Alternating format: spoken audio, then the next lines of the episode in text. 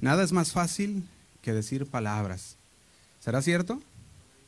Nada es más fácil que decir palabras y dice, y nada es más difícil que vivir acorde a ellas día tras día. Si lo piensa bien, la unión duradera está basada en el compromiso real. Una unión verdadera está basada en el compromiso real. Al comprometernos, no estamos buscando tantear o calcular si nos va a ir bien, sino que estamos diciendo nos comprometemos a pesar de cómo nos vaya. Y si usted está casado y hizo los votos matrimoniales, usted pudo tener parte de ese pacto y dijo, en las buenas y en las malas, en la enfermedad y en la salud, en la riqueza y la pobreza. Y eso son parte de los votos que muchas veces hacemos, pero muchas veces se quedan en palabras. Y el compromiso requiere de hacerlo a pesar de las circunstancias, a pesar de las situaciones en nuestra vida.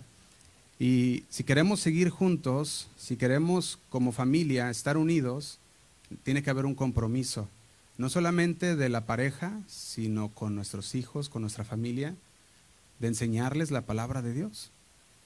Y quisiera que fuéramos para comenzar Génesis 2.24.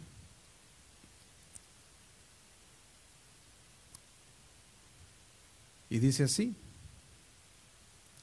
Dice Génesis 2.24, dice, por tanto, dejará el hombre a su padre y a su madre, y se unirá a su mujer, y será qué? Una sola carne. El matrimonio sabemos que fue creado por Dios y desde Génesis lo podemos ver, pero no solamente en el, Antiguo Testamento, sino también en el Nuevo Testamento ya Jesús nos lo decía también. En Marcos 17 se los leo, pueden en la pantalla si gusta, dice así. Dice, por esto dejará el hombre a su padre y a su madre y se unirá a su mujer. Marcos 17, dice el 8. Y los dos serán, ¿qué? Una sola carne, dice. Así que no son ya más dos, sino uno. Y dice 9. Por tanto, lo que Dios juntó, no lo separe el hombre.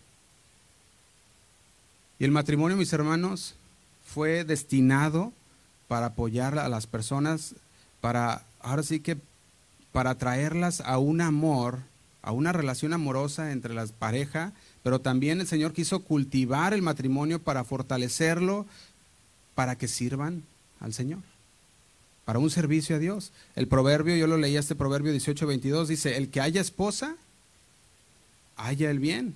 ¿Sí o no, varones? Los que están casados, hallamos esposa, entonces halló el bien.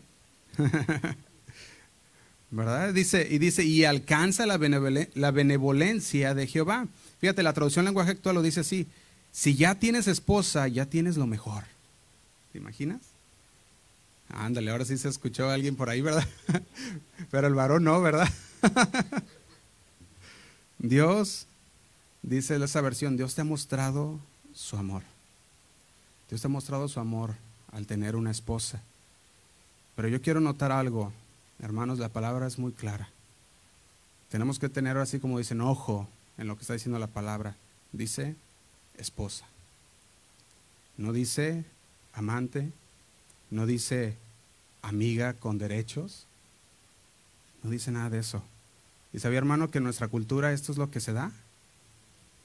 Se da esto muchas veces en nuestra cultura, ahora se puede ver más que nunca, porque ahora ya le dicen, no te cases, estás bien así. Y están los jóvenes y, y dicen, no, es que yo no me voy a casar. ¿Por qué no te vas a casar? No, porque así estoy bien, ya vivimos juntos. ¿Ya para qué me caso? Y empieza, empieza a crearse en ellos esta actitud. Y la palabra de Dios dice, si ya tienes esposa, ya tienes lo mejor. Se juntan y viven vidas como esposos. Estamos hablando con intimidad. Y entonces se convierte en la inmoralidad sexual. Y estos temas, hermanos, son muy difíciles de digerir porque son la verdad de Dios. Sin el compromiso, quieren decir ellos, nos juntamos y todo va a estar bien. Pero no hay compromiso y si no hay compromiso, de acuerdo a la palabra de Dios, no hay bendición de Dios. De hecho, la Biblia enseña que Dios no quiere que caigamos en la inmoralidad sexual. Y parejas, muchas parejas, hoy están pecando porque viven en fornicación. Todos los días. Y se preguntan, ¿por qué no puedo sentir a Dios? Pastor, es que yo no puedo sentir a Dios. Es que el Señor no escucha mi oración. ¿Qué está pasando? Dice la palabra que el, el pecado nos separa de Dios. Y si nosotros estamos viviendo en pecado, entonces, ¿cómo queremos sentir la presencia de Dios? ¿Cómo queremos escuchar la voz de Dios? ¿Cómo queremos que Dios nos escuche? Fíjate lo que dice Isaías. Isaías 59, 2. Isaías 59, 2 dice de esta manera, dice, pero vuestras iniquidades han hecho división. Nosotros creemos estar bien con Dios y decimos, no, es que yo estoy bien con el Señor. Pero el Señor nos dice por medio de Isaías y dice, Vuestras iniquidades han hecho una división entre vosotros y vuestro Dios. Dice, y vuestros pecados han hecho ocultar de vosotros su rostro. ¿Para qué? Para no oír. Y nos preguntamos, ¿por qué no escucho la voz de Dios? ¿Por qué no puedo sentir al Señor en mi vida? ¿Por qué estoy pasando por tantas cosas y estamos viviendo en pecado? Y ese pecado nos separa de Dios. El pecado de Israel es lo que le impedía que Dios los, liberara, los hiciera libres. Ellos creían, se creían víctimas. Decían, no, es que el Señor quiere más a los injustos. El Señor quiere más a los injustos, le decía a Israel. Ellos se hacían pasar por la víctima de Dios. Y eso es bien tremendo. Porque tú puedes estar en pecado y decir, es que a mí el Señor no me quiere, a mí el Señor no me bendice, a mí el Señor no me habla. Estaban llenos de una justicia pervertida y una deshonestidad. El pecado controlaba cada área de sus vidas. Todo lo que hacían, a dónde iban, lo que pensaban, no les importaba en absoluto la paz, no les importaba la justicia, prefiriendo lo torcido. Y Dios no quiere que caigamos en esto, hermanos. No quiere que caigamos en inmoralidad sexual. Fíjate, en el Nuevo Testamento la palabra que más se traduce como inmoralidad sexual es porneia. Y esta palabra también se traduce como prostitución, fornicación, idolatría. También significa una renuncia a la pureza sexual y se utiliza principalmente para las relaciones sexuales fuera del matrimonio. Eso es lo que está hablando aquí. De esta palabra griega obtenemos la palabra en español que se llama pornografía, que viene del concepto de vender la pureza. La inmoralidad sexual es la venta de la pureza sexual que Dios te dio. ¿Y qué implica? Implica cualquier tipo de expresión sexual fuera de los límites del matrimonio. Eso es lo que implica. Fuera de los límites de la relación matrimonial bíblica. Y a mí me han preguntado mucho esto y dicen, no, es que Josué, yo no estoy casado. Y les digo, cásense. Cásense, tan simple. ¿Verdad? ¿Quieres estar bien con Dios? Cásate. Pon fecha, cásate. La fiesta puede esperar. Estar bien con el Señor es importante. Más vale estar a cuentas con el Señor. Fíjate lo que dice Tesalonicenses, la carta a los Tesalonicenses, primera de Tesalonicenses 4.3. Dice así. Primera de Tesalonicenses 4.3 dice, pues la voluntad de Dios es que vuestra santificación. ¿Cuál es la voluntad de Dios? Que nos santifiquemos. Dice, que os apartéis de qué? De fornicación.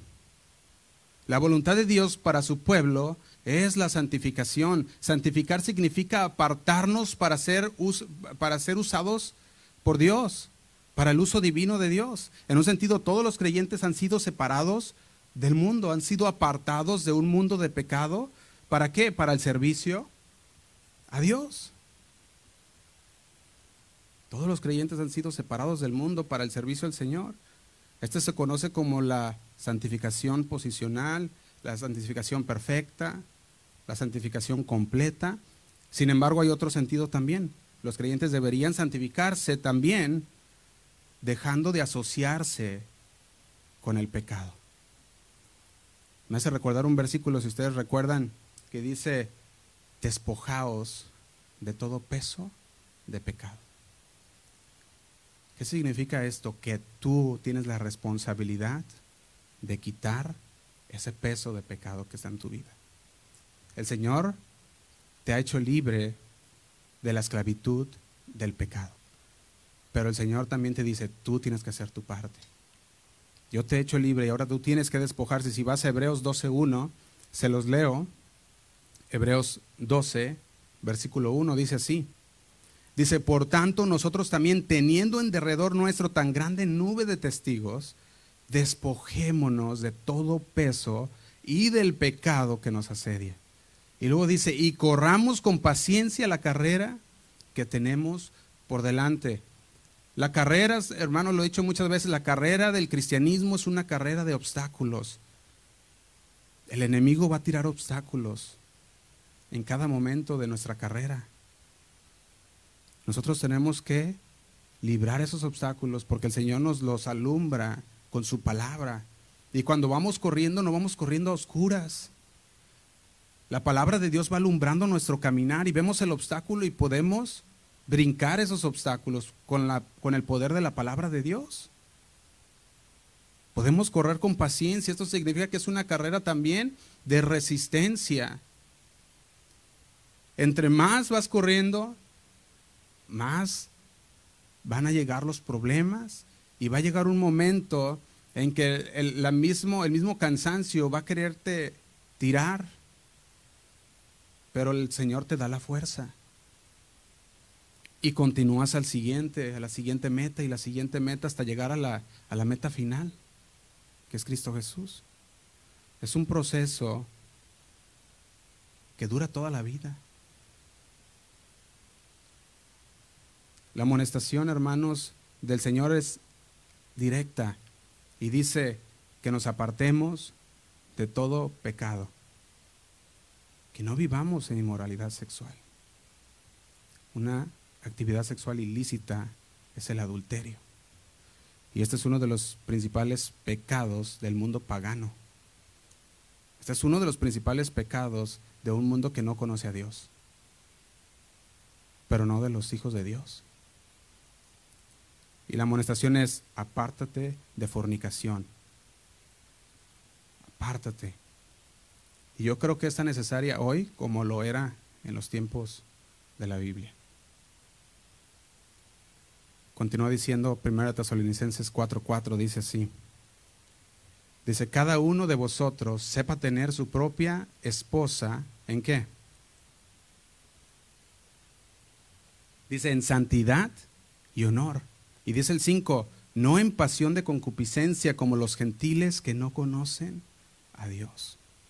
Dice, no por tus deseos, esos deseos pecaminosos, sino que dice que eso es lo que hacen los gentiles, los que no conocen a Dios, pero los cristianos dice que sepa tener su propia esposa en santidad y en honor. Fíjate, la visión cristiana del matrimonio, mis hermanos, contrasta con la de los impíos. Es un contraste completo, no se debe de ver igual. Para nada, se debe de ver igual. Debemos ser diferentes porque la Biblia nos ha transformado. La palabra de Dios nos va santificando. Y la enseñanza es que cada hombre debería tratar de una manera honrosa y decente a su mujer. Y no rebajarse a ninguna forma de infidelidad matrimonial. Fíjate, según la Biblia, la inmoralidad sexual incluye el adulterio, incluye las prácticas homosexuales, las relaciones sexuales entre un hombre y una mujer que no están casados. Y Pablo le decía a la iglesia de Corinto lo siguiente, Fíjate, primera de Corintios 6:18 le dice así. Le dice, huid. ¿Qué significa huid? Correr. Corre, dice. ¿De qué? De la fornicación. Dice, cualquier otro pecado que el hombre cometa, fíjate, cualquier otro pecado que el hombre cometa está fuera del cuerpo, mas el que fornica, ¿qué dice? contra su propio cuerpo peca. No lo digo yo, lo dice la palabra de Dios. Dice el hombre mundano, decía ahí en el versículo que estamos leyendo anterior, versículo, versículo 5, eh, dice, ellos andan conforme a la pasión de sus concupiscencias, conforme a sus deseos pecaminosos, pero el cristiano no. El cristiano no debe de ser así. Y es importante entrar en esto porque vamos a empezar a hablar del compromiso dentro del matrimonio. Déjeme decirle o darle un ejemplo de alguien que corrió y está en Génesis 39.1. Génesis 39.1. Dice así. Dice, llevado pues José a Egipto, Potifar, oficial del faraón, capitán de la guardia, varón egipcio, lo compró de los ismaelitas que lo habían llevado allá. Y dice el 2, mas Jehová estaba con quién? Con José. Y dice, y fue varón próspero y estaba en la casa de su amo el egipcio. Y todo estaba bien hasta aquí. Pero luego dice el versículo 7, aconteció después de esto que la mujer de su amo puso sus ojos en José. Y dijo, duerme conmigo. Y dice el 8, y él no quiso y dijo la mujer de su amo, he aquí que mi señor no se preocupa conmigo de lo que hay en casa, dice, ah, y ha puesto en mi mano todo lo que tiene, no hay otro mayor que yo en esta casa, decía José, y dice, y ninguna cosa me ha reservado sino a ti. Y luego dice, por cuanto tú eres su mujer, y dice, ¿cómo pues haría yo tan grande mal y pecaría? ¿Qué le dice? ¿Contra tu marido? ¿Contra Dios? Un hombre fiel, un hombre recto, que decía, no, no hago eso porque no peco contra tu marido, peco contra Dios. Y dice el 10, hablando ella a José cada día y no escuchándola a él para acostarse al lado de ella, para estar con ella, aconteció que entró él un día en casa para hacer su oficio y no había nadie de los de la casa ahí. Dice el 12, y ella lo asió por su ropa, diciendo, duerme conmigo. Entonces él dejó su ropa en las manos de ella y ¿qué hizo? Y huyó. Y esta historia, hermanos, nos demuestra de un verdadero hombre que huye de la fornicación. ¿Por qué? Porque honra a Dios y teme a Dios. Así se mira un hijo de Dios honrando a Dios. ¿Quieres ver la mano de Dios sobre ti? ¿Quieres ver la mano de Dios sobre tu pareja, sobre tu familia? ¿Quieres ver la mano de Dios sobre tus hijos? Honra a Dios. Deja de vivir en fornicación. Comprométete con tu mujer que tú escogiste. Porque hasta eso el Señor nos dejó hacer. El Señor nos dijo, mira, y te va, ¿verdad? Le pedimos al Señor que nos ayude y el Señor nos ayuda, claro. Pero muchos escogen, ¿verdad? Y dicen, yo escogí a esta mujer. Ahora, no estamos, no estoy diciendo que hagan lo que yo les digo, estoy diciendo que es lo que la Biblia dice que hagan. Fíjate, Proverbios 28, 9 dice, el que aparta su oído para no oír la ley, su oración, que dice, también es abominable. Proverbios 28, 9. El que aparta su oído, el que dice, no, Josué, lo que estás diciendo, aunque es la palabra de Dios, no lo, no lo quiero escuchar. Dice ahí que también su oración es abominable. La traducción en lenguaje actual lo pone así. Dice, Dios rechaza las oraciones de los que no le obedecen. Y si la palabra de Dios nos confronta y si la palabra de Dios nos habla, entonces, ¿qué debemos de hacer? Obedecer la palabra de Dios. Cumplir un compromiso define la madurez de una persona. También dice, podemos ver que un compromiso, cuando uno hace un compromiso, está hablando también de cuánto amas a tu pareja.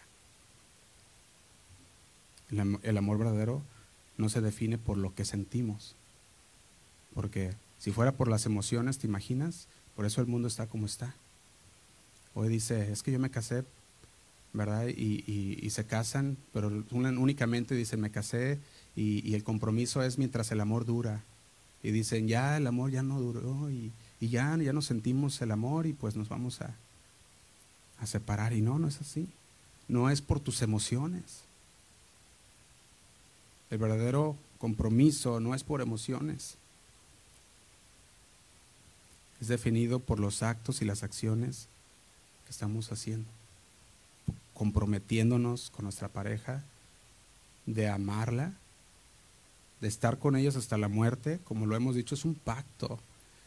Fíjate, nosotros podemos pensar en el amor como una forma de compromiso, y esta es mi definición favorita del amor, es dar sin importar lo que recibimos.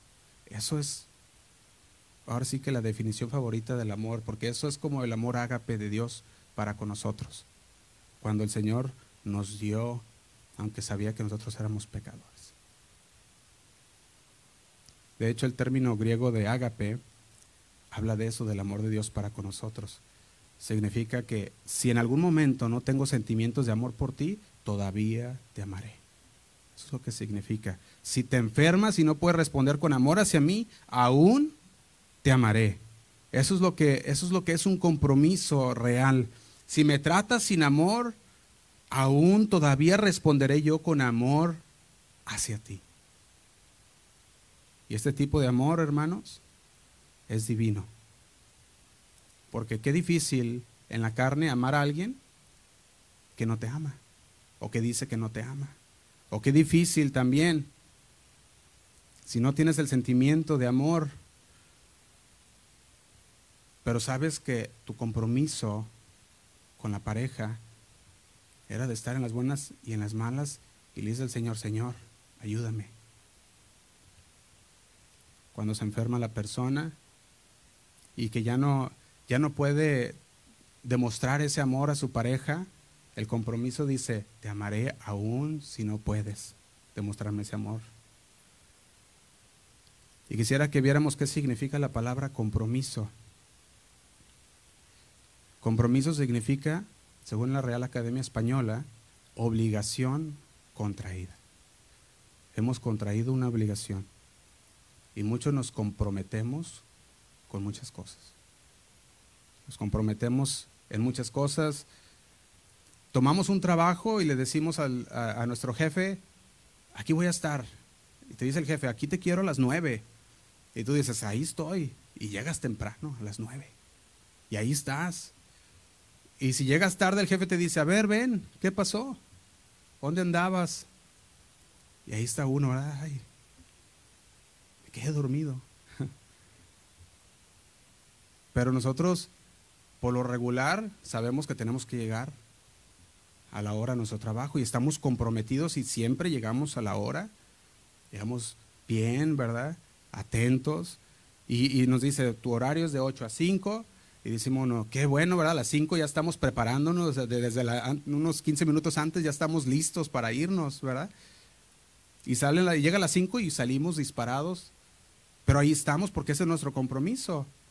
Ahora, también nosotros podemos decirlo de esta manera, tú, rentas una casa, haces un contrato y estás tú haciendo un compromiso con la persona de decirle, te voy a pagar a tiempo. Y si no te pagara a tiempo, entonces romperías el compromiso que hiciste con la persona que te rentó. Y llega cada mes y cada mes mandas tu cheque, mandas, mandas lo que tienes que mandar para la renta y lo haces bien y fielmente. Y para muchas cosas nos comprometemos. Muchos firman hasta el contrato para el teléfono, ¿verdad? Y cada mes están ahí comprometidos con el contrato del teléfono y mandan su bill y, se lo paga y se lo paga. Y para todo eso, todos estamos como si nada, decimos, ah, es un compromiso que yo tengo. Pero cuando se trata de comprometernos, de amar y de respetar a nuestro cónyuge, ahí sí ya patinamos. Difícilmente es mantener un, compromiso de amar y respetar a nuestra esposa, a nuestro esposo, y mucho más allá de nuestro compromiso con nuestra esposa es nuestro compromiso con Dios. Fíjate, la palabra compromiso significa, dijimos, una obligación contraída. ¿Qué significa obligación? Obligación es aquello que alguien está obligado a hacer. También significa lo siguiente, Es correspondencia que alguien debe tener y manifestar al beneficio que ha recibido de otra persona. Fíjate, en el camino a cumplir un compromiso, la pareja se forma en madurez, en fortaleza, en lealtad, en integridad, logrando crecer cada día más y más, logrando crecer en el amor cada día más y más. Y el compromiso no nace. Ahora sí que el compromiso no nace ya así de, de una, sino que más bien, ¿qué pasa? Se debe construir. Eso es lo que se debe hacer. Y el cumplirlo tampoco es una opción, sino que es una responsabilidad. ¿Una responsabilidad para quién? Para aquel que lo adquirió.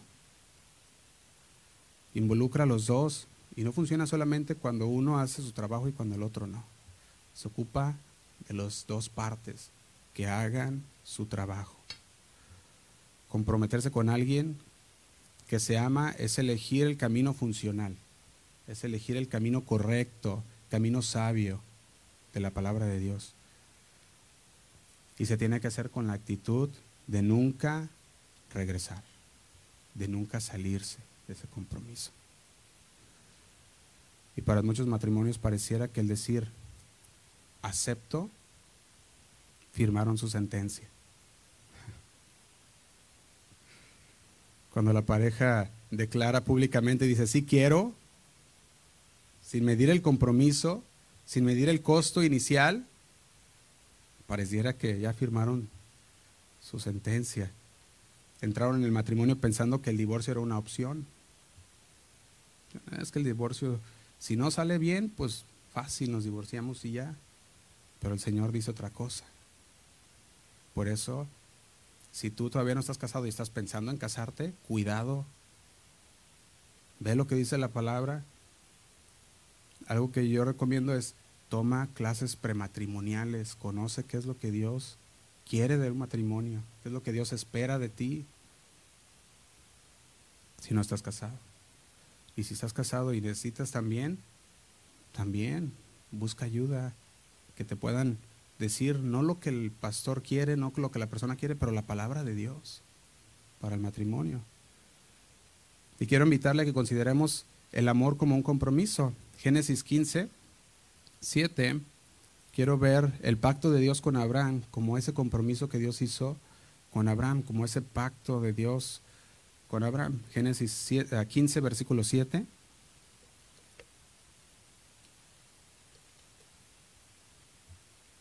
Y dice así.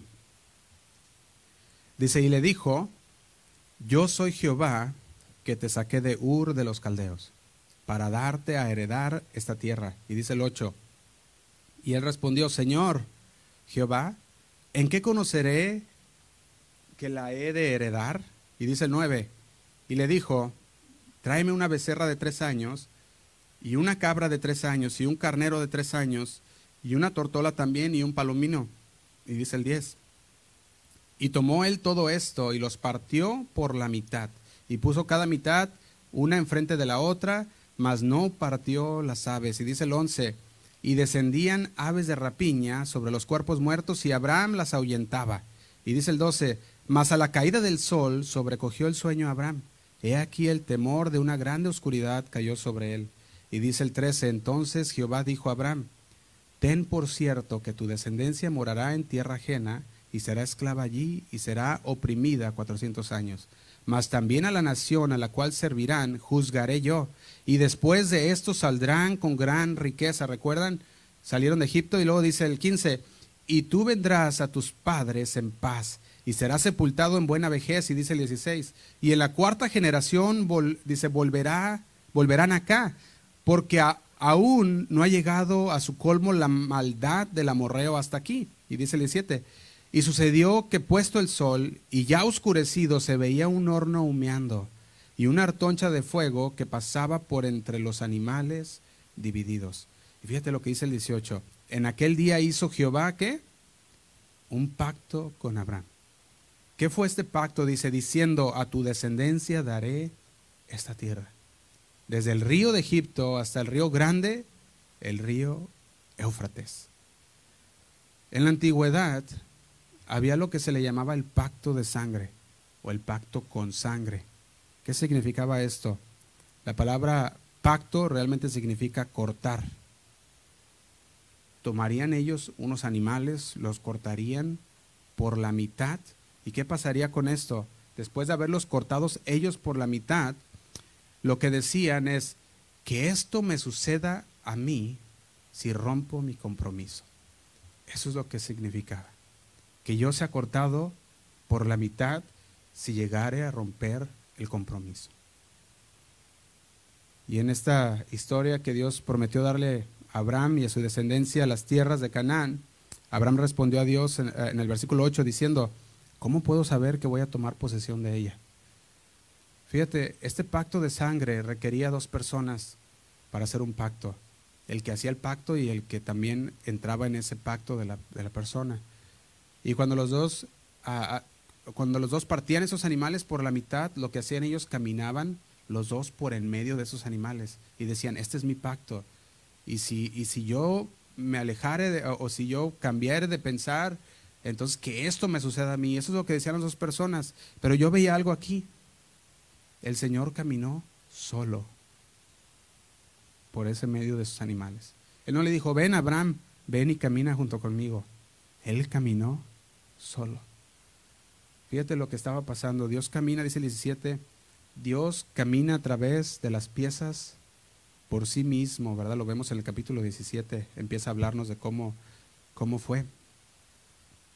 Le estaba diciendo, deja que me suceda esto a mí, Abraham, si rompo mi pacto. Y el Señor es un Dios de pactos. Y el Señor hizo un pacto con Abraham. Y el Señor espera que el pacto que tú hiciste con tu esposa, que tú hiciste con tu esposo, lo cumplas. Ya lo hemos hablado en el primer mensaje, pero ah, solamente para, para recordarlo, en el primer mensaje hablamos del matrimonio como esa, se puede decir como ese reflejo de Dios. Ya lo estuvimos hablando en Génesis 1.26, que Dios hizo a Adán y a Eva según su imagen y fueron hechos a la imagen de Dios, independientemente, pero aún más los hizo una sola carne. Ya vimos que el plan de Dios para el matrimonio es ser un reflejo de Dios. Entonces el matrimonio debe ser ese reflejo del amor de Dios, pero también debe ser el reflejo del compromiso de Dios. Y la escritura nos enseña que Dios es amor, ¿sí o no? Y aunque no somos soberanos como Dios ni santos como Él, todavía estamos llamados a imitarlo en todas las relaciones que tenemos, en nuestra relación, eh, también a imitarlo en todas las cosas, Efesios 5, 22 y 23, lo puedes leer después, si gustas, somos llamados a imitar a Dios.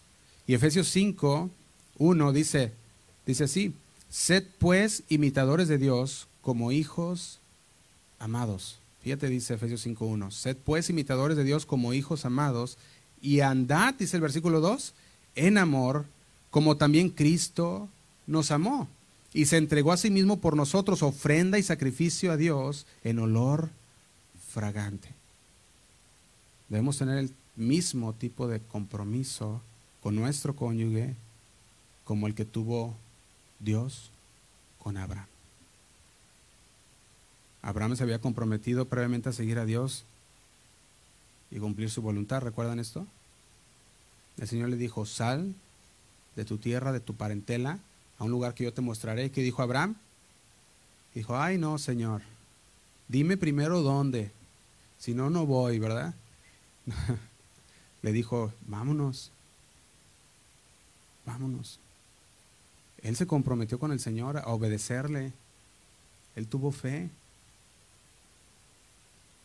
Fíjate, Génesis, lo puedes leer 12 del 1 al 3. Abraham lo dejó todo para seguir a Dios. Se comprometió con Dios, pero el compromiso de Dios con Abraham fue unilateral. No se requería de Abraham. Lo que significa que Dios cumpliría su pacto incluso si Abraham llegara a fallar. Y en cierta manera, hermanos, este es nuestro compromiso con nuestro cónyuge. es comprometernos a continuar el pacto que hemos hecho, incluso si la otra persona llegara a fallar. Así nosotros también podemos decir, haré todo lo que está en mi poder para amarte aún cuando falles. Y amarte incluso si no me amas. Buscaré amarte como Dios me amó a mí. Estoy comprometido contigo. ¿Será fácil esto? No, ¿verdad? No es fácil. ¿Es difícil amar a alguien que te falló? Yo creo que sí, ¿no? O alguien que ya no corresponde al amor que tú tienes. Pero así es como Dios nos ama. Y nosotros somos llamados a ser imitadores de Dios. Y Dios es claro y dice, el que él odia el divorcio, ¿Sabía usted una cosa? Hay unas estadísticas muy interesantes, interesantes sobre los matrimonios. Y, se me hizo interesante a mí, dije, lo, que es algo que, deberíamos todos conocerlo, ¿verdad? Y, este, estas estadísticas hablaban que, que todavía existen matrimonios que son arreglados. En diferentes países todavía arreglan los matrimonios. ¿Sabe lo que significa un matrimonio arreglado? Eh, es cuando los papás hablan entre sí, ¿verdad? Y deciden que se casen sus hijos y dicen, mi hijo ah, estaría bien para poder ser todos de la familia y arreglan el matrimonio y dicen que nuestros hijos se casen, ¿verdad? Entre dos diferentes familias y hacen esto. Y yo veía algo bien interesante dentro de, esta, dentro de estas personas, porque decía que los matrimonios arreglados tienen una tasa de divorcio bajísima, muy baja, decía. ¿Por qué será? Yo veía, ¿por qué será esto? Y la, la mayoría de lo que, de lo que hablaba de estadística decía, la, la, razón por la cual la tasa de, de, divorcios es baja es por la gran cantidad de vergüenza que conlleva el divorcio en esas culturas. Y en los Estados Unidos se ha vuelto algo bien popular. Hoy me caso, mañana me divorcio y volvemos al que sigue. Un día leí una calcamonía que decía, siempre tengo la razón, pregúntale a mis dos esposas. colmo, ¿verdad? El divorcio se ha vuelto ya casi esperado. A nosotros, a mí y mi esposa nos dijeron algunas veces también, nos dijeron, no, no van a durar. No van a durar unos dos, tres años y, no van a durar. ¿Se imagina? O uy, que ahora sí que, con esos amigos, ¿para qué quiero enemigos, verdad? Por el choque de cultura, decía, no, dice, son muy diferentes, no van a durar. Pero un matrimonio que va más allá, que es un compromiso, siempre va a buscar que sea, un, que sea para siempre, que sea hasta la muerte. Fíjate, el divorcio se ha vuelto, dijimos, ya esperado. Muchos utilizan esa razón como excusa para no casarse. Dicen, no, pastor, ¿para qué me caso? Si aquel se casó y aquel se casó, ya están divorciados. Dicen, mejor así, mira, estamos bien a gusto. Llevamos años y, vas a ver, en cuanto nos casemos van a venir los problemas. Y eso es lo que dicen. Dicen, no, no, así estoy bien. Digo, bueno, pues, ¿quieres vivir fuera de la voluntad de Dios? Ahora sí que ese es tu, ese es tu problema. El pueblo de Dios fue reprendido por medio del profeta Malaquías también, Malaquías 2.13. Vamos a leerlo, Malaquías 2.13.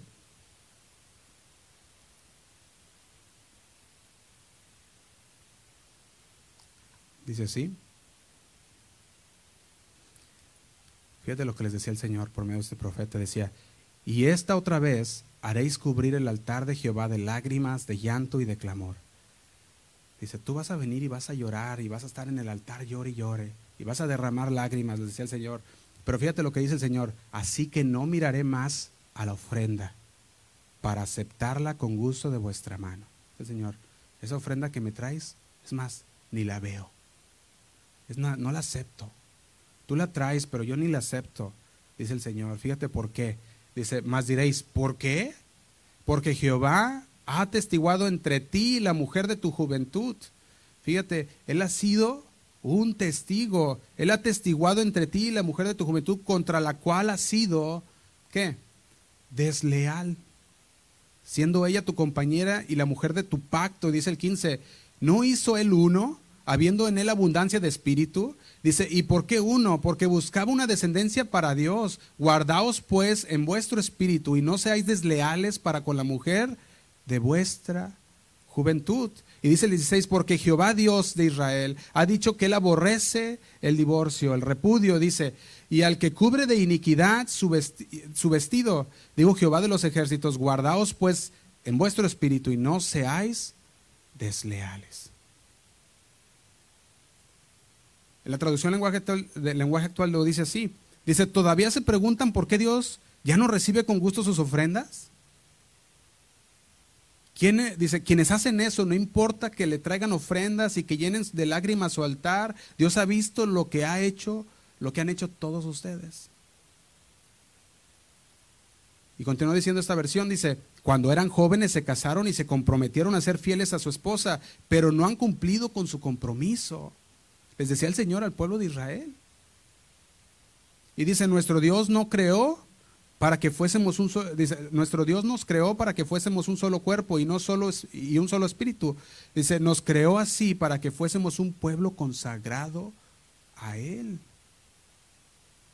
Nuestro Dios odia a quienes son violentos y abandonan a su esposa, dice esta versión.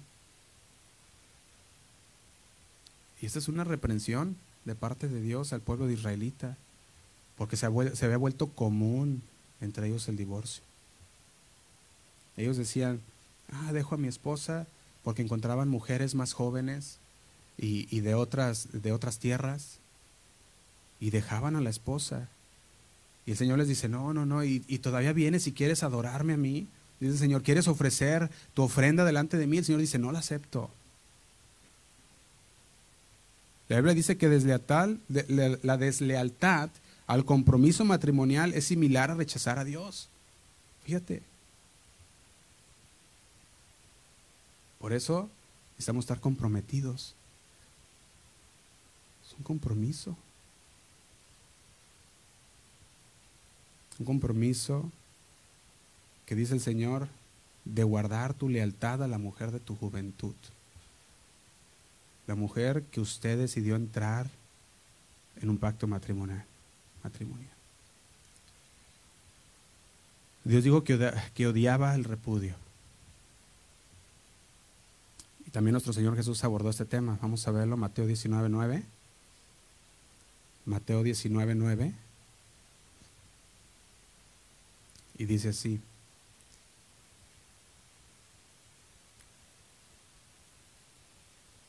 Dice, y yo os digo que cualquiera que repudia a su mujer, salvo por causa de fornicación, y que dice, y se casa con otra, adultera.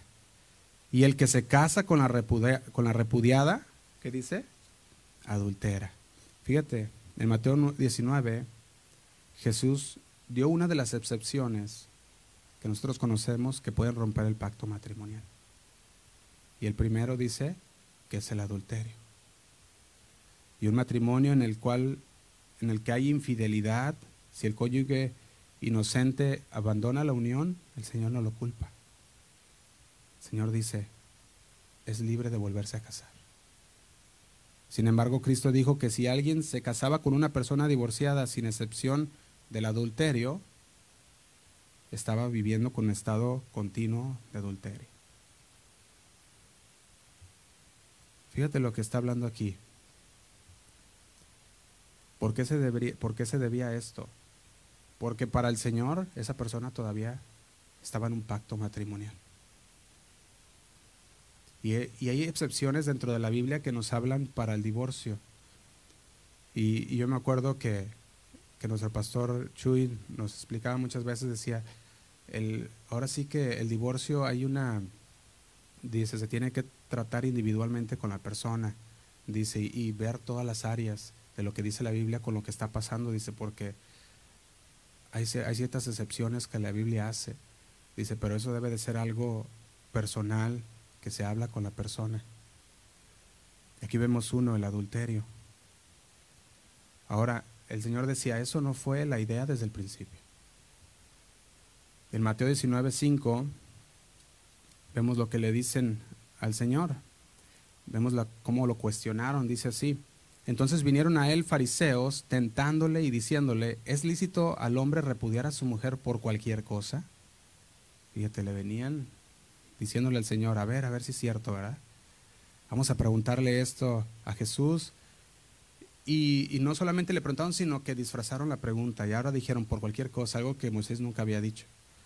¿Verdad? Entonces dijeron, dice el 4, él respondió y les dijo, ¿no habéis leído que el que los hizo al principio varón y hembra los hizo? Y dice el 5, y dijo, por esto el hombre dejará padre y madre y se unirá a su mujer y los dos serán una sola carne. Dice el 6, así que no son más, así que no son ya más dos, más dos. Dice, sino una sola carne. Por tanto, lo que Dios juntó no lo separe el hombre. Dice el 7, le dijeron, ¿por qué pues mandó Moisés dar carta de divorcio y repudiarla? Y ahí vemos la respuesta de Jesús y dice, por la dureza de vuestro corazón. Moisés os permitió repudiar a vuestras mujeres. Mas al principio no fue así. Qué respuesta tan con tanta autoridad del Señor. Él le dijo, Moisés lo permitió, pero en el principio no fue así. Le pidieron a Jesús, a ver, a ver, Jesús, interprétanos la ley de Moisés. Era la forma como los fariseos formularon la pregunta que demostraba que estaban probando a Jesús. Parece como exagerado decir que por cualquier cosa, pero eso es lo que le preguntaban a Jesús. Jesús dice, no, no, no, espérate. Moisés lo permitió por la dureza de su corazón. Ellos decían, ¿por qué, ¿por qué pues mandó Moisés darle carta de divorcio y repudiarle? Jesús dice, podemos ver cómo Jesús le responde. Y decía, no, esto lo permitió Moisés pero eso no es el diseño, ese no es el diseño de Dios. Fíjate la pregunta que hacen, ¿por qué mandó Moisés? Jesús dice, Moisés lo permitió. Él no ordenó el divorcio, él lo permitió. Cuando se enfrentaba Moisés a la dureza del corazón de las personas, ¿Recuerdan en Éxodo cómo venían todas las personas delante de, Moisés y Moisés tenía que juzgar entre uno y el otro? ¿Te imaginas entre tres millones de personas en el desierto y de repente llegan y, están las parejas peleándose y que él, y aquella, ¿verdad? Que eh, la pareja que, que, deja sus calcetines tirados por todos lados, ¿verdad? Como decíamos antes. Y la otra, y el otro le decía, por eso, decía la señora, ya lo quiero divorciar. Y Moisés yo creo se les quedaba viendo y decía, ¿en serio?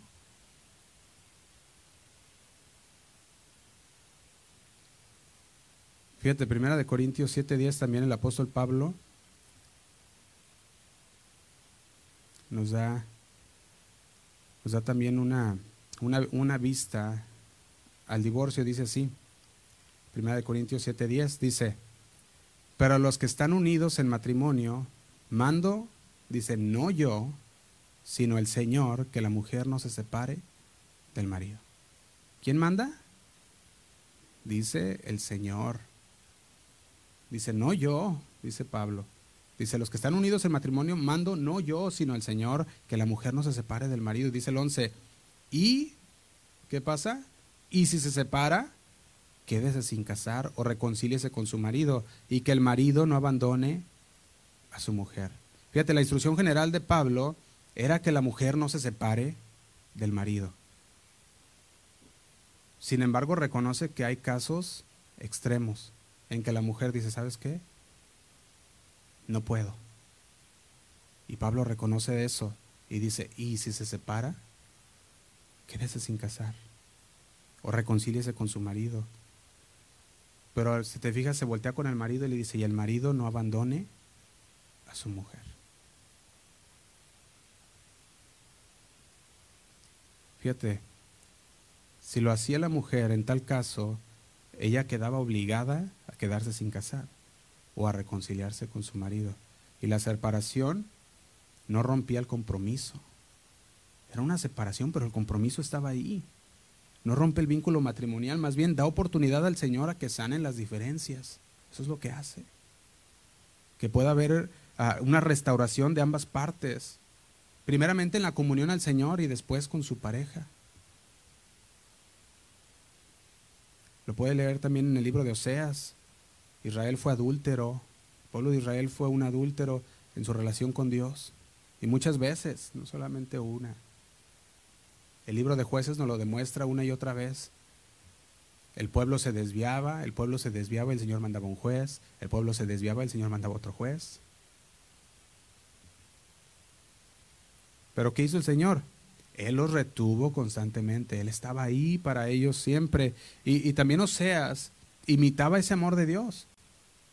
Cuando vemos que el amor comprometido que Dios tenía para su pueblo, Oseas lo vio, Oseas lo entendía, y cuando tenía a su esposa que adulteró, que adulteraba, él amaba. El ideal de Dios es que la pareja restablezca la relación. Ese es el ideal de Dios, de Dios. Y al hacer esto demuestra el compromiso que hemos hecho. Los que se divorcian por razones no aptas o por cualquier motivo, como decían estos, ah, estos fariseos al Señor, deben permanecer solteros o reconciliarse con su cónyuge. Se supone que el matrimonio es una relación que dura cuánto? Toda la vida. Entonces, en el caso de divorcio por infidelidad, se debe alentar al cónyuge infiel a buscar la reconciliación. Si eso no es posible, entonces deben reconocer que el engaño no es un pecado imperdonable. El Señor perdona. El Señor nos perdona y nosotros también debemos imitar al Señor. Ahora, el perdón no anula las consecuencias. Y eso lo hemos visto una y otra vez. Para Dios el matrimonio debe ser una relación comprometida y esencialmente inquebrantable. Eso es lo que el Señor ha declarado. Eso es lo que el Señor dice. Tiene, tiene partes que el Señor habla en la palabra que hay, eh, que son, eh, que hay excepciones, sí los hay. Y eso el Señor las tiene que lidiar con, por medio de su palabra eh, individualmente, porque puede haber muchas circunstancias diferentes entre las personas. Quiero que vaya conmigo a Romanos 7. Vamos terminando, hermanos, Romanos 7. Vemos una vez más al apóstol Pablo. Dice así, 7.1. Dice, ¿acaso ignoráis, hermanos, que hablo con los que conocen la ley? Pues dice, pues hablo con los que conocen la ley. Y dice, que la ley se enseñorea del hombre entre tanto que éste vive. Y dice el 2, porque la mujer casada está sujeta por la ley al marido mientras éste vive. Pero si el marido muere, ella se queda libre de la ley del marido. Y dice el 3, así que si en vida del marido se une a otro varón, será llamada adúltera, pero si su marido muriere, es libre de esa ley. Y de tal, dice, de tal manera que si se uniere a otro marido, no será adúltera. Fíjate, vemos diferentes circunstancias en las que el Señor dice, se ha rompido ese compromiso. Y la Biblia habla de varias circunstancias así, las cuales nosotros tenemos que que buscar de la palabra de Dios para entenderlas. Ahora, la muerte rompe, dice el pacto matrimonial. El matrimonio es un pacto físico que se hace con una pareja ah, y se hace una sola carne, ya lo leímos. Entonces, se vuelven un solo cuerpo, una alma, ¿verdad? Se vuelven una sola persona. Entonces, solo una cosa física puede romper este pacto. Y eso sería el adulterio o la muerte. Y vimos, como lo decía también Pablo, y se, y, se, separare, puede haber otras circunstancias también que lleva a la separación, pero en realidad el Señor dice, eso no fue mi ideal. Eso no fue como yo lo planeé. Así que la palabra divorcio no debería existir en nuestro vocabulario como creyentes. No debería existir en nuestro vocabulario de decir, ah, es que no funciona, ¿sabes qué? Nos vamos a divorciar. Y fíjate, y he conocido personas que de esa manera le dicen a su esposa o a su esposo, y cada rato lo andan diciendo y dicen, ¿sabes qué? No, pues parece que no nos hallamos, pues vamos a divorciarnos. Y digo, ¿en serio? O sea, ya es un vocabulario regular dentro de sus vidas y ¿sabes qué, van, qué va a terminar pasando? Lo van a hacer. Porque empieza con el pensamiento, con el corazón y eso, ese pensamiento, esa actitud da luz al pecado. Y entonces, ¿qué pasa? Se divorcian y dicen por cualquier cosa. Ahora, como iglesia, el cuerpo de Cristo debemos amar, debemos consolar a quienes sufrieron este, esta, esta, este rompimiento, este divorcio. Con la llegada del pecado, el matrimonio se ha visto dañado y lamentablemente la mayoría de, de una forma u otra será, se verá afectada por el pecado de la carne. Y también muchas veces por el divorcio. Podemos ver que familias son desintegradas a partir del divorcio, hijos dejan la comunicación con sus padres, ah, y eso es lo que Satanás quiere hacer, quiere destruir la familia. Y la Biblia es muy clara que se requiere de un compromiso en el matrimonio. Quiero, quiero leer también primera de Pedro 3.1. Primera de Pedro 3.1 dice, Asimismo vosotras mujeres, estás sujetas a vuestros maridos, para que también los que no creen a la palabra sean ganados sin palabra por la conducta de las esposas. ¿Te imaginas? La Biblia es muy clara que se requiere un compromiso en el matrimonio, pero qué difícil es cuando se tiene un matrimonio donde no se honra a Dios, donde uno o el otro no ama a Dios donde el Señor no es su prioridad. Y el Señor, por medio del apóstol Pedro, le decía a la mujer, aún así, tú siendo buen ejemplo, puedes ganar a tu marido que no conoce a Dios. De hecho, también cuando los discípulos se, enteraron de del gran compromiso que, era el casarse, dijeron lo siguiente, Mateo 19, 10 dijeron de esta manera, dice, si así es la condición del hombre con su mujer, no conviene casarse. ¿Te imaginas? Los mismos discípulos. Pero no, Jesús, estás, está cruel, está pesado lo que estás diciendo. Dice, no, pues entonces no conviene. Eran tan estrictas lo que el Señor estaba hablando sobre el compromiso del matrimonio, que los mismos discípulos también decían, somos desafiados por esto. Somos desafiados por el pacto que es de por vida. Salud. Dios hizo el pacto matrimonial estricto. En pocas palabras, nuestro Dios odia el divorcio y tenía la intención de que ese no fuera el plan. ¿Para quién? Para las personas, para sus hijos, para la humanidad. Pero por la dureza del corazón, el Señor lo permitió. Yo imagino al Señor diciendo, no, estos sí se van a matar. ¿Verdad? Y diciéndoles, entonces, tienen que, si se separa la, si separa la mujer, dice, ya no se case o reconcíliese. Y hay consecuencias extremas que, que, que pueden surgir en el matrimonio que pueden causar esto pero ya es cada cosa tiene que pesar individualmente. Y bueno, para terminar, hermanos, quiero terminar con esto. ¿Alguna vez has considerado el matrimonio a la luz de este tipo de compromiso? ¿Has visto el compromiso que Dios tiene para con nosotros y lo has dicho y, has pensado en eso y decir, el compromiso de Dios es grande? ¿Y has tenido ese compromiso con Dios también tú? de decir, Señor, así como tú te comprometiste con nosotros, yo me comprometo con mi esposo, con mi esposa.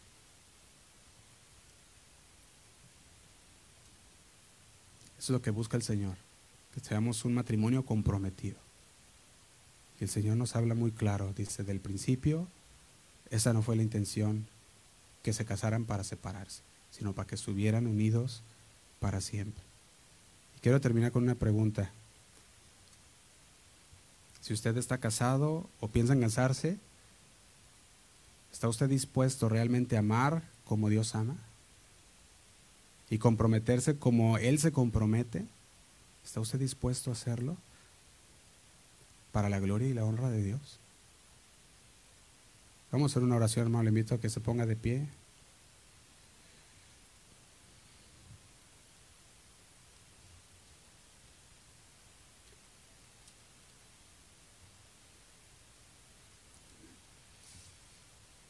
Cierra sus ojos, hermano, un momento con el Señor. Dígale, Señor, Señor y Padre Santo, gracias, Señor, por tu palabra. Te damos gloria, Señor, te damos honra a ti. Gracias, Señor, porque es por tu palabra que todas las cosas fueron hechas y por las cuales subsisten, Señor. Tú eres un Dios de pactos, un Dios que cumple sus promesas, Señor. Y tú pides de nosotros que seamos personas comprometidas, primero contigo, Señor. Y al estar comprometidos contigo, Señor, estaremos comprometidos con nuestro cónyuge, con nuestra esposa, con nuestro esposo, Señor, porque te amamos a ti. Sabemos, Señor, que es un tema difícil por la dureza de nuestro corazón. Pero tú obras, Señor, en nuestro corazón. Tu palabra es clara, Señor. Nos exhorta, nos alienta. Y queremos, Señor, en esta, en esta tarde no salir igual a como entramos, Señor, sino salir con un, con un pensamiento recto de lo que es el compromiso dentro del matrimonio el compromiso con nuestra familia, Señor, de amarlos, de respetarlos, de enseñarles tu palabra, de guiarlos, Señor, en tu palabra. Señor, ayúdanos a que mantengamos un compromiso, compromiso recto, un compromiso, Señor, inquebrantable, que dure toda la vida, Señor. Señor, te pedimos perdón en las áreas, Señor, que hemos no obedecido tu palabra, en las áreas, Señor, que hemos decidido no obedecerla. Y nos queremos poner a cuentas contigo, Señor. Queremos hacer de la manera correcta todo, Padre. Ayúdanos, Señor, a que esta palabra no no quede solamente en la superficie de nuestro corazón, sino que haya sido implantada en tierra fértil, que da frutos, Señor, en nuestras vidas. Y que se pueda demostrar ese fruto, ese fruto de arrepentimiento, Señor, en nosotros, haciendo lo correcto. Queremos escuchar tu voz. Queremos, Señor, recibir de esa mano, Señor, que tú abres, derramando bendición sobre nuestras vidas. Pero si estamos en pecado, si no estamos haciendo tu voluntad, si estamos si estamos solamente siendo oidores, hay una barrera que se interpone entre nosotros y tú, Señor. Y esa barrera, Señor, es del pecado que no va a dejar que nuestras oraciones lleguen a ti, Señor. Tú lo has dicho en tu palabra. Pero cuando nos ponemos a cuenta, Señor, esa barrera de pecado es quitada. Cuando decidimos obedecer, Señor, a tu palabra, dice que tu ángel acampa alrededor nuestro y nos protege. Ayúdanos, Señor, a mantener un compromiso real, verdadero, contigo y con nuestro cónyuge, con nuestra pareja, Señor. Te damos gracias, nos ponemos en tus manos. Te pido por mis hermanos, mis hermanas que están aquí en esta tarde, Señor. Sigue obrando en sus vidas, sigue purificando sus corazones, Señor, santificándolos con tu palabra. Porque tú buscas una iglesia pura, Señor. Tú buscas una familia que te honre a ti. Síguelo haciendo por medio de tu palabra, Señor. Trae cambios. Cambios de bendición, cambios buenos a sus vidas, Señor. Mientras ellos te obedecen a ti, Padre. Te damos gracias, Señor. Nos ponemos en tus manos. Gracias, Señor. En el nombre de Cristo Jesús. Amén. Amén. Ahí donde está, hermano, vamos a levantar un canto al Señor antes de despedirnos.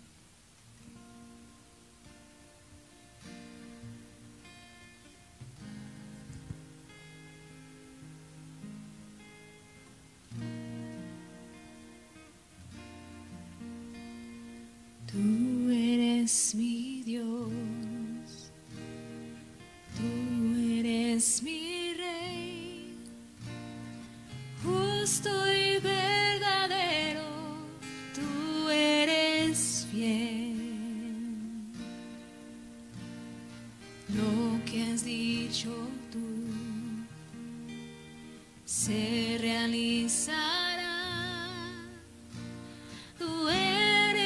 Dios de pactos, tú eres fiel.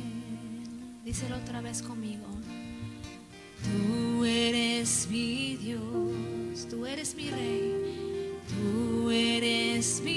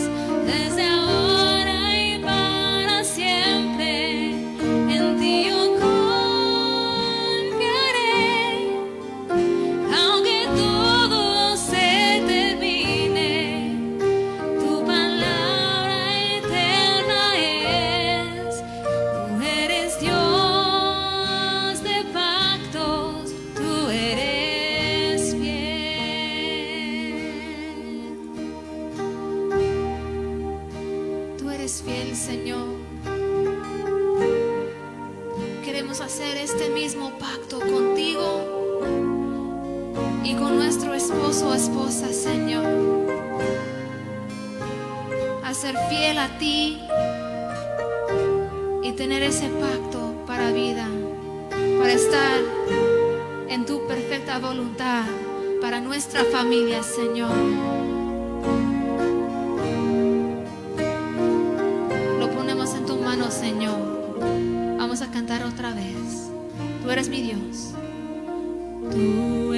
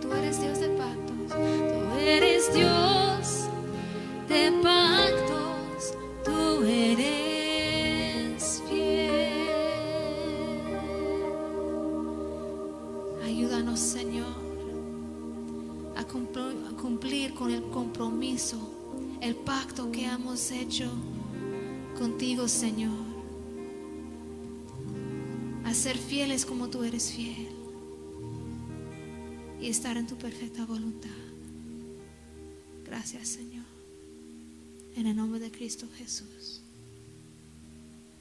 Amén. Y amén. Dios les bendiga, hermanos. Dan un aplauso al Señor, hermanos.